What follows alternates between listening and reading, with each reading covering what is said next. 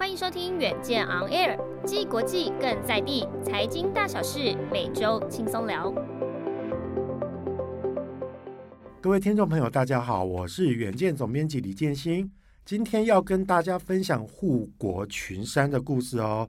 哇，大家有没有听到？护国群山，也就是说，台湾不只只有护国神山这一座，也不是只有台积电哦，而是好几座的神山加在一起的神山群，也就是好几家的顶尖半导体公司合起来，也就是现在大家常常听到的“矽盾”这个名词，捍卫台湾的国际产业竞争力。哇，那所以包括像苹果啦、Google 啦、Tesla，然后包括像。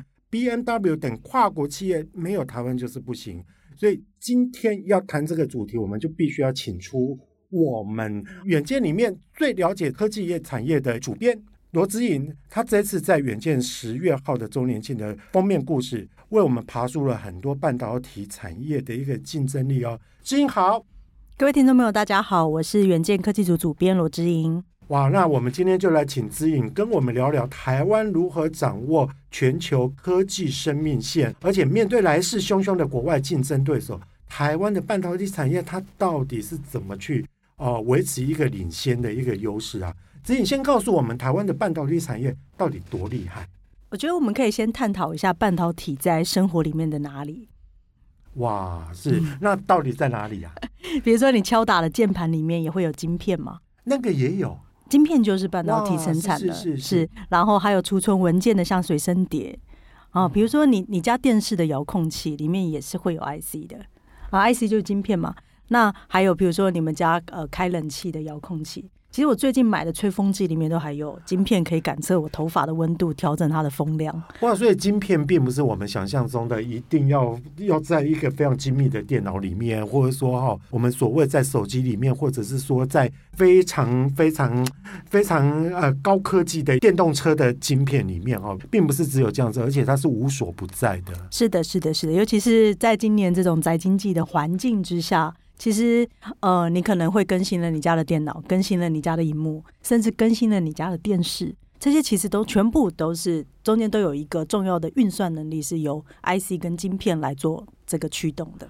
哦，那我听懂指引的意思了。也正是因为在经济的一个崛起，使得就是大家都哦要换这些所谓的电子设备。去年到今年来讲的话，难怪我们的晶片的一个需求量会这么的大，台湾会特别的受重视，对不对？是的，是的。其实这这个就是一个很大的关键了，就是说。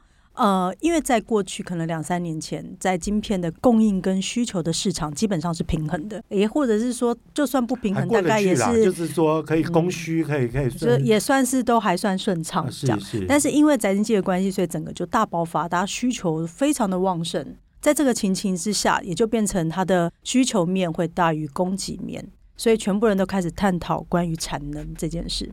哇，那我听懂了。刚刚之盈讲到，就是说，因为宅经济的一个大爆发，使得我们的很多科技用品，甚至是日常用品，哈，它都要做一个替换，或者说在做一个升级。那这个替换跟升级的一个过程当中，会使得它涵盖在里面的一个晶片需求量就会变得非常大。你的意思是这样？是的，是的。但但是因为其实呃。宅经济跟疫情的事情都是很突然的事情，但是基本上呃，在这个产业发展历程里，大家都说其实它只是让后面的需求被提前发生了。意思是说，因为就算没有疫情，呃，像是五 G、AI、高运算这些事情全部都在发生，就算是没有疫情的世界，这些需求它本来就会出现的。所以理论上，供需本来就快要遇到一个失衡的状态，只是因为疫情的关系，让整件事更紧迫、跟更倾斜了。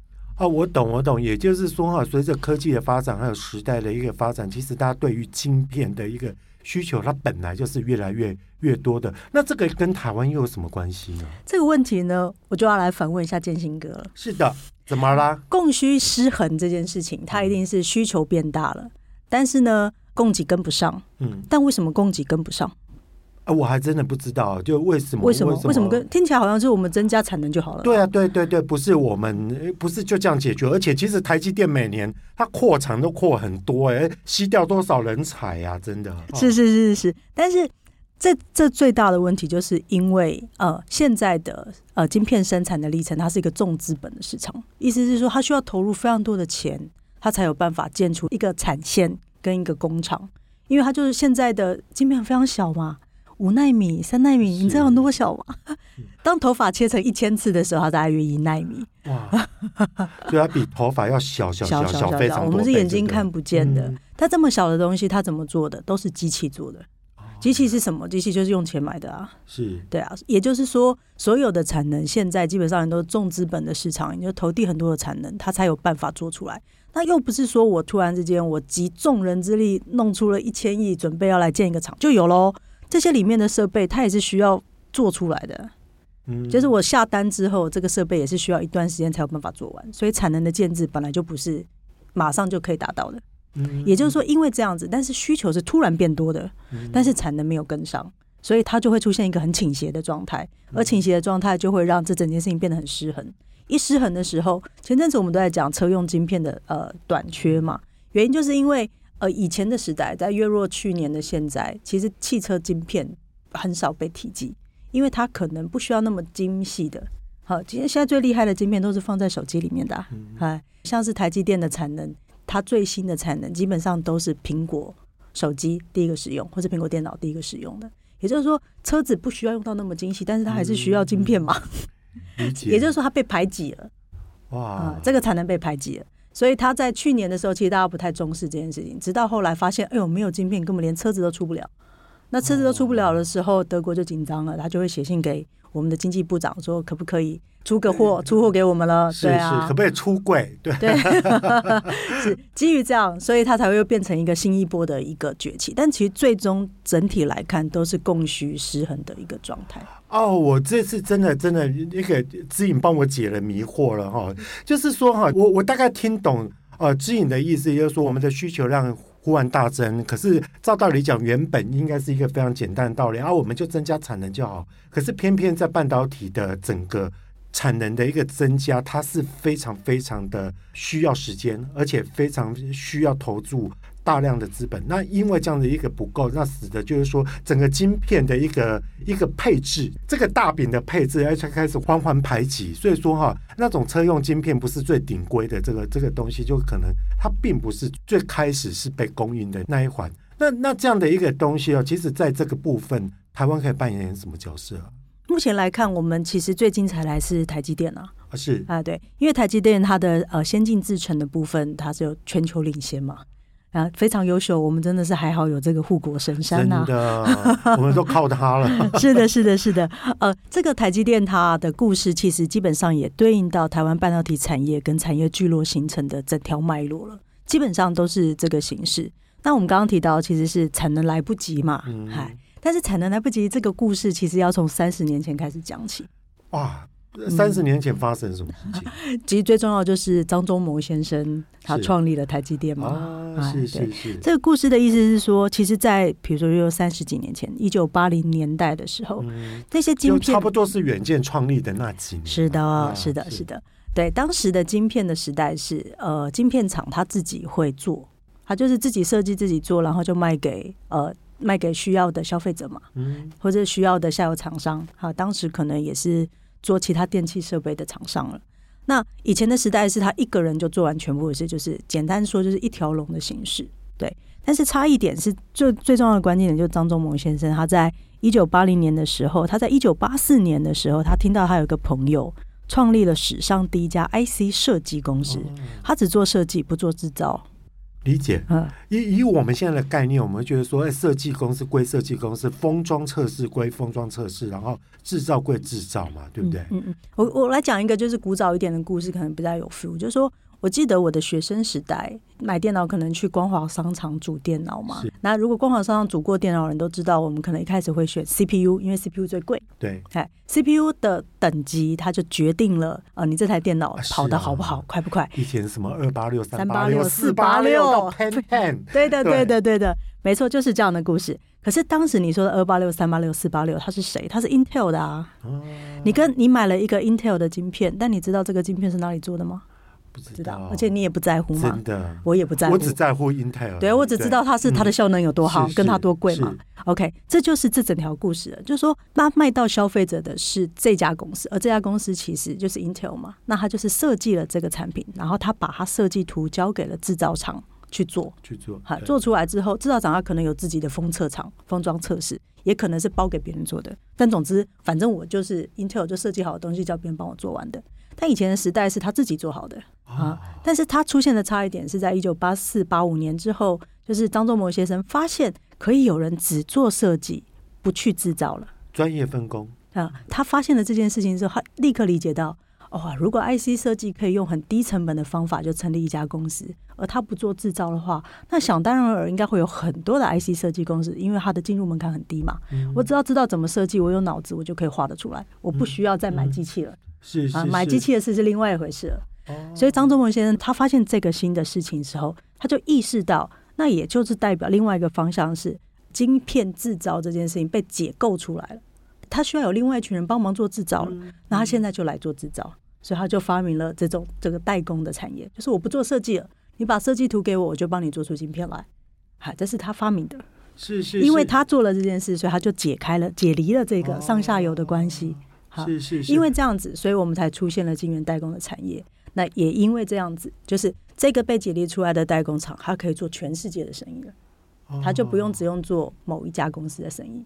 也就是说，现在的台积电可以做全球的生意，就是因为它做的就是一个代工，它不做设计的。是是是，其实一个产业它之所以会被解离，也代表这这这个产业它呃是在快速的成长当中，它才能够有这么大的一个破可以去支应嘛。那那刚刚从指引的一个故事就可以知道，就是说哇，原来台积电我们现在会晶圆代工的一个产业的发现哈，或者说应该是一个缘起，原来是张忠谋当时的一个发现，而且造成了就是说现在台湾遍地都是都是非常多世界一流的一个晶圆代工产业嘛哈。是的，可是哈，就是说即便张忠谋有当时有这样的一个渊源。可是台湾要成为世界的中正，我相信它是一定有它的一个历程，跟它的一个充分条件跟必要条件的。至于你怎么看这个部分？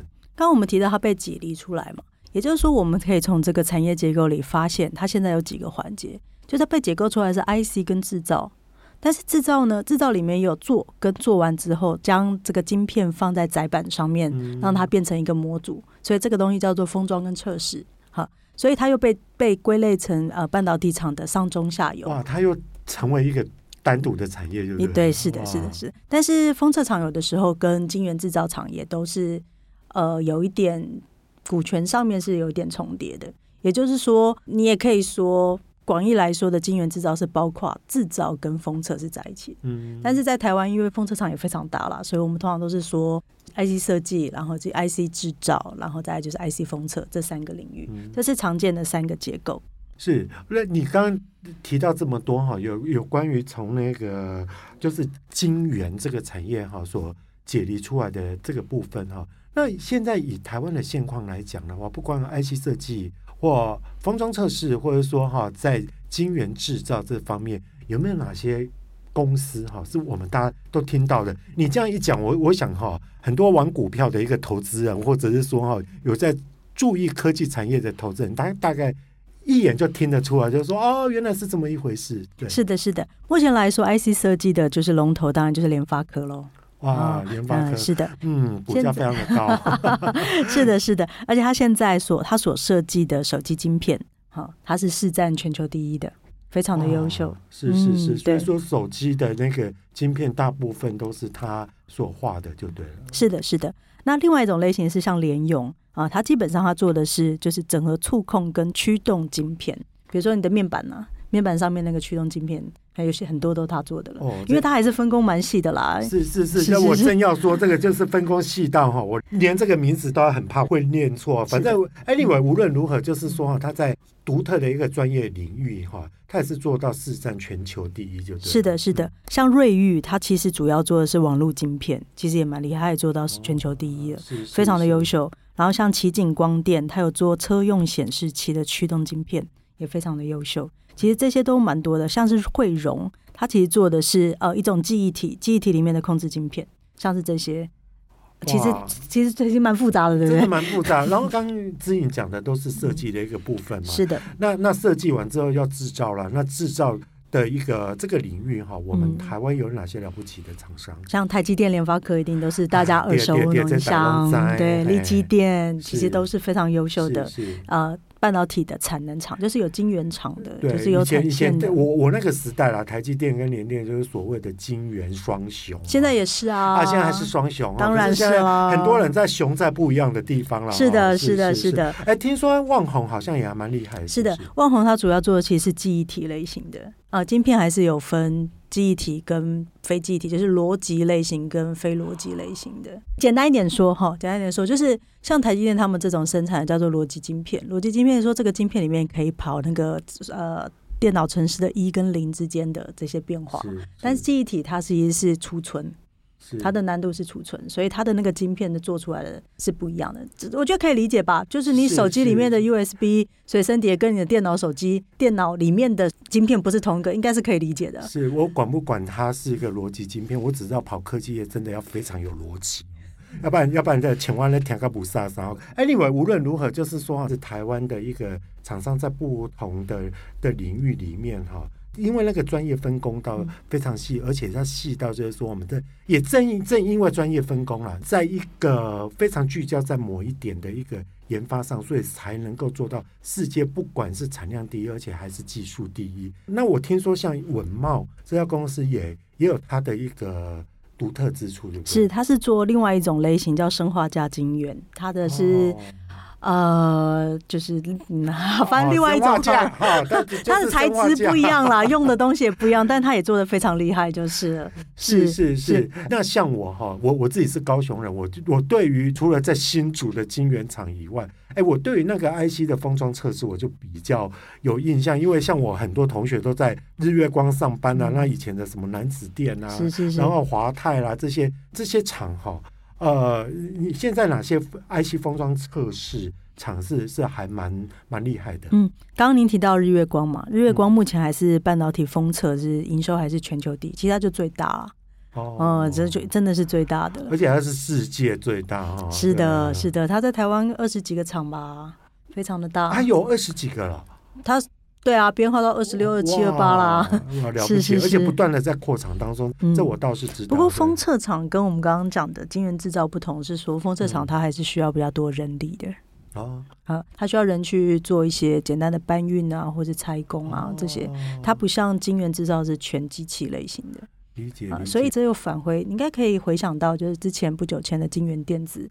它也是封测厂啊，那它之所以只要一染疫就不得了，因为它人多，人多哦，它人多，而且它在就是整体防护上面一定不比金圆厂还要呃严密，因为金圆厂你就已经穿无尘衣了啊，你原本就算不没有疫情的期间就已经没有灰尘，很难有细菌了，对，但是封测厂它本来就没有那么严格的的无尘的需求，所以这是比较值哦。啊，这是相对的，意思是说他他当然还是已经很厉害了。也不是说他，也不是说他很随便，人家还是非常的严谨。对，非常严谨。你相较于其他电子厂，它还是还是非常严谨。对。但是你相对于需要更精密的，就是制造、晶圆制造，像台积电跟联电这种类型制造型的，他们还是一定更严谨一点。对，哇，我我都怀疑说哈，自己是不是有卧底到这些电子厂，然后就就是这么这么如数家珍的去看到，就是说他们整个整个制造业不同的生态跟跟跟样貌嘛。嗯、那刚刚其实你提到了日月光跟金源店嘛，那我我知道好像像什么历程啊，这个是叫做新邦吗？还是启邦？启邦，嗯，对对。这这两家公司，我好像也常常听到别人在提起他们的江湖地位是怎么样。嗯、呃，其实他们除了日月光，它是比较广泛的做各式各样的封装之外，其他封测厂它也是会做一些比较专门的事情啊，是就是它还是有特定一些领域。其实我觉得我们可以谈一下关于分工的事。你应该刚刚我们在谈论的过程里，其实建信哥也提到，感觉好像你觉得这些分工很细了，是好细哦，对，这是有点点道理的。哎，对，就是说，因为我们也刚刚有提到说，它是一个很重资本的产业嘛，所以，所以其实很快就知道，如果重资本产业，我只能以台湾这样子的国家来说，我们最好是打群体战，哦、大家都做的很细，然后靠得近一点，然后彼此分工。这也变成我们就是科技聚落，也就是竹科的一个重要特色。哦，我我听懂了，也就是说哈，如果说我们要一条龙从最上游的设计哈，然后一直到最下游的封装测试来讲的话哈，那整个投资的资本就很大。可是如果我们都把它分开了，然后分开，可是大家又彼此离得很近，那彼此有需求的时候可以彼此奥援的话，这就是台湾的一个特色嘛。可是哈，我我们其实我还是比较好奇，就是说哈，我们一想到半导体业。或者说想到我们的科技业，我们就会想到竹科。那到底为什么半导体业后来跟竹科它是会有什么样一个彼此的关系？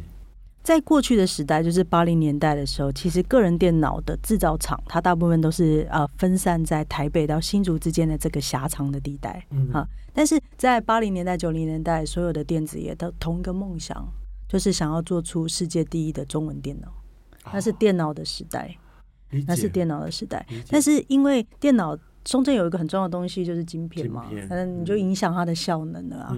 所以当时的情境是，其实本来是散落在这个狭长地带的电脑产业，但是后来又因为半导体，它在大约是在九零年代，我想一下，还有一个黄金交叉点，是大约是在一九九三年的时候，半导体产业的产值首度超过了台湾电脑的产业。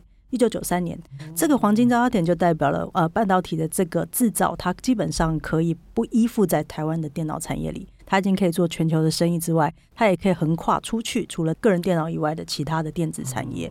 所以基于这样子，它就会变成是说，当它原本分散在这一区，可是因为产业竞争，它又变得更密集的时候，而且因为刚刚有讲说它不断的细分嘛，所以靠得越近越好啊，对啊，那又不是说厂要多大。它重要还是在于这些机器的设备够不够精密，所以它只要盖得很近，大家彼此分工这些啊、呃、中间的细节。那、嗯、住得近的好处就是东西运来运去比较近嘛，嗯、然后资讯本身的沟通会快一点嘛。嗯、那个时代可没那么多手机的、啊，如果我有事要拜访，可以找两个接口就可以找到我的客户进行新一波的设计，这不是很棒吗？嗯、所以它就变得越来越近哈。所以因为本来就有一点靠近。的这个电子产业，经过了半导体需要更靠近的情况下，它就更集中在竹科。那集中在竹科的时候，又全部围绕在跟晶圆制造有关的事，也就围绕在台积电身上。那你大家最终你不管设计什么东西，都是要晶圆厂去做的嘛。那我越靠近晶圆厂，我们可以讨论事情更方便啊。而且如果我只是 IC 设计，我并不用需要那么多的，没有那么需要那么大的空间。我需要的是人的位置嘛。设计师基本上需要的是。就是办公室，所以我办公室只要靠近晶圆厂又没有很大，所以就越来越靠近，越来越靠近。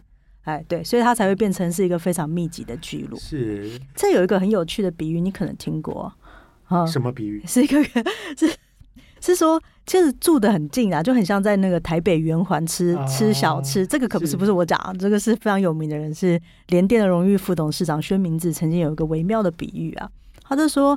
其实，在竹科的这个这个族群，其实就好像是你到台北圆环吃了这一摊，同时呢去点了隔壁摊的小吃，然后这些菜全部都放到你桌上，最后你只要跟一个人结账，他就自己去分工了。这种圆环文化其实只有台湾有。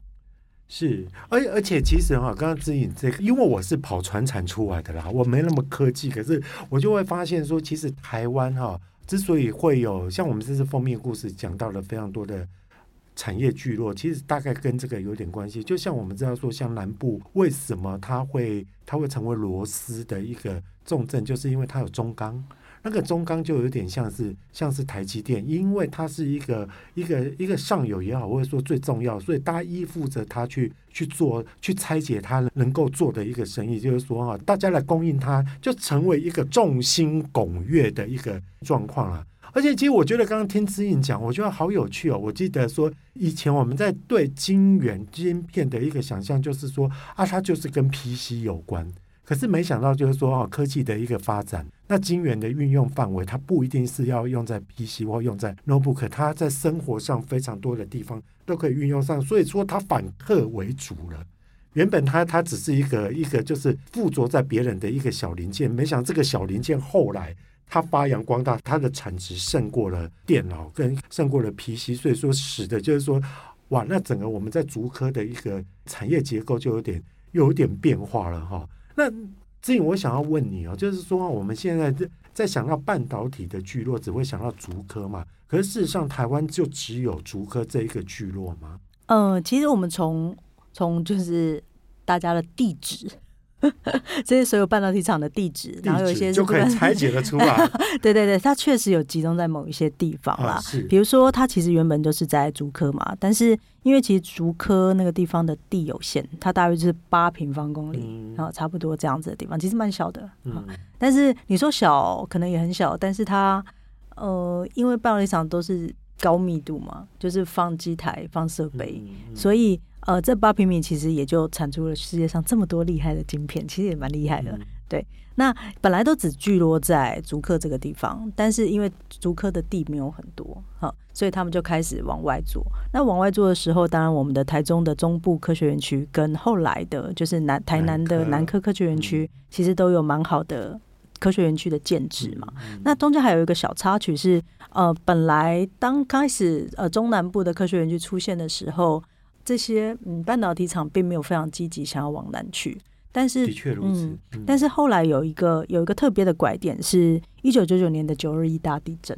当时地震的时候，就是竹科有停电了一下子，嗯、呃，好像我记得有停几天哦，三四天有。是，他们是停，是因为因为很近哎。没有没有，我那个我记忆非常深刻，嗯、因为一九九九年的时候我刚跑新闻嘛，然后你知道吗？台湾发生了地震，可是美国的 NASDAQ 是大跌的，因为它那个整个整个我们影响到世界的科技产业，所以就会知道，就是说哈，其实台湾的科技厂一出现的事情，它是撼动全世界的。是的，是的，这里可以 echo 一下你这句话，是说，因为其实我们之前没有多久，大约是我想想，呃，大约是今年三月的时候，就是美国半导体协会就有做过一个研究报告，他就说，其实台湾如果没有办法生产晶片一整年的话。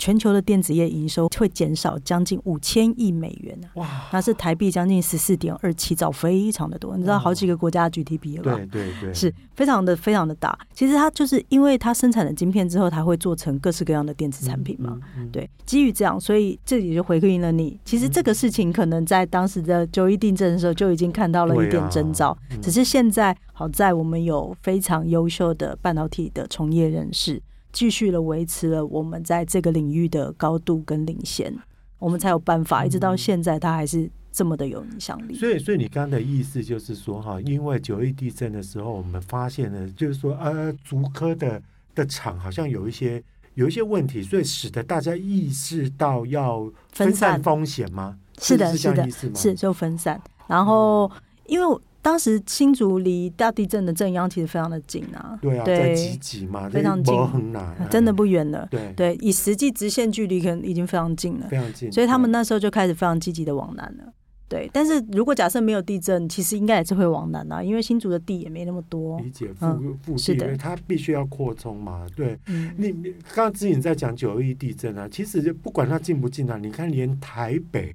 都有房子垮了，那时候东兴大楼还有新庄博士的家都已经垮了，那更何况就是说你更更接近中部的的新竹，那那那更是重中之重了。是的，是的。嗯、然后这个金源制造的厂就开始往南移嘛，就是台中或是台南。台南往南移之后，当然。维系的旁边的这些 IC 设计或者封测厂，其实也差不多跟着移动。哦，理解，也就会自然而然呈现第二个聚落、第三个聚落了。对，所以，我们从就是实际大家注册的地址来看的话，其实呃，当然新竹是最主要的位置。那竹科是啦，然后还有扩散一点，就是旁边的新竹县的，像是宝山啊、湖口啊、竹北市这些都还是蛮重要的。这些周边十几个乡镇都是跟围绕在它的各式各样的 IC 设计厂或者是封测厂。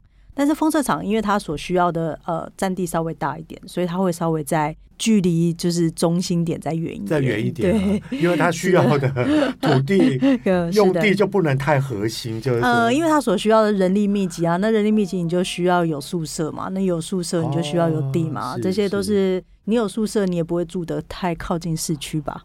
哇，是是是，哦，我第一次听人家这样子解构科技业，我觉得真的好有趣哦。是，嗯嗯、可是至于我会比较好奇的，就是说哈，哦、呃，我们跑过产业的人都知道，说任何一个国家的产业或任何一个产业能够在世界扬名立万，通常都有一个元素，就是说哈，它自己的内需市场是够大的。因为内需市场够大，它才能够去做测试，它才能够去做非常非常的的一个试营运。好，我我用最简单的一个方式来讲，可是台湾哈在这方面就非常非常的没有本钱。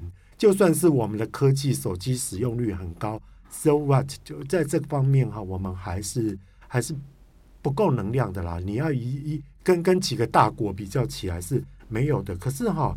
为什么我们还能够继续去保持一个不管在技术上的领先，或者是说连产量都是领先的？嗯嗯嗯，其实，在三十年前，就是呃，台积电开始做的时候，它就是做全球的生意了嘛。嗯，嗯，所以它其实本来在 DNA 里面就有一个这个性格，嗨、嗯。但是其实这个产业结构来看是说，如果你需要建一个厂，需要这么多钱才能建一个厂。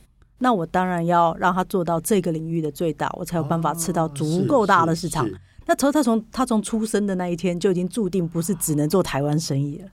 他有一个这个性格，对。那我们刚刚提到说他非常的重资本，然后再加上呃台湾的这些企业又很小，所以最好就是专攻某一个领域，所以他就分工又很细，所以他就变成了另外一个就是。半导体的一个重要特色，就是这个是我们这次采访半导体的资深大将，就是 旺宏电子的吴敏球董事。对，他跟我说，就是他很坦率，就是说半导体产业还有一个最基本的原则，就是 winner take all 嘛，就赢者全拿。嗯。所以我做一个领域就一定要做到最大，他才有办法创造他的生意。他当然会有第二名跟第三名，但是第二名跟第三名就是相对能赚到的利润就很少了嘛。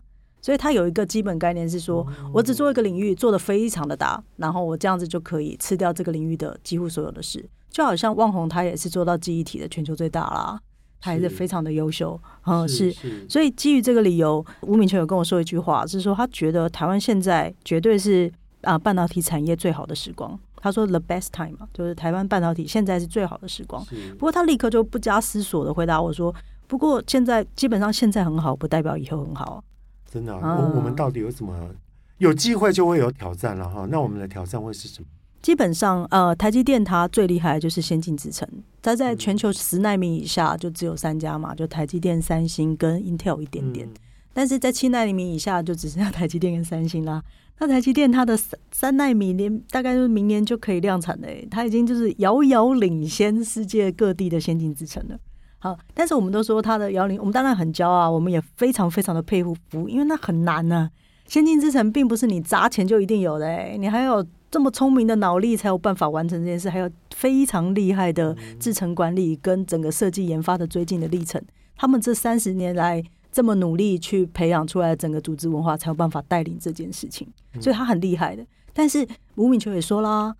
很厉害，真的很厉害，但是别人也没有不厉害啊。三星追得很紧很紧的，然后而且韩国的三星应该说现在是落后台积电的。问题是说，三星它有一个很很大的厉害，就是它就是价钱优势啊。嗯，嗯，因为它非常厉害，它在价钱上面就是吴敏就是他说 price killer 啊。嗯嗯嗯、所以一旦三星稍微追进技术到了某个程度的时候，它就是最厉害的市场上面最厉害的。价格王啊！我同样的东西，我跟台积电买这个价钱，然后我跟三星如果便宜个百分之八十，你就差很多很多很多了耶。对啊，所以基于这个理由，嗯、所以三星追进的非常紧。所以吴明球也是说，台积电非常非常的优秀，但是也不代表它的竞争是一帆风顺的，因为外国人追的非常的紧。好，这是先进制程的部分。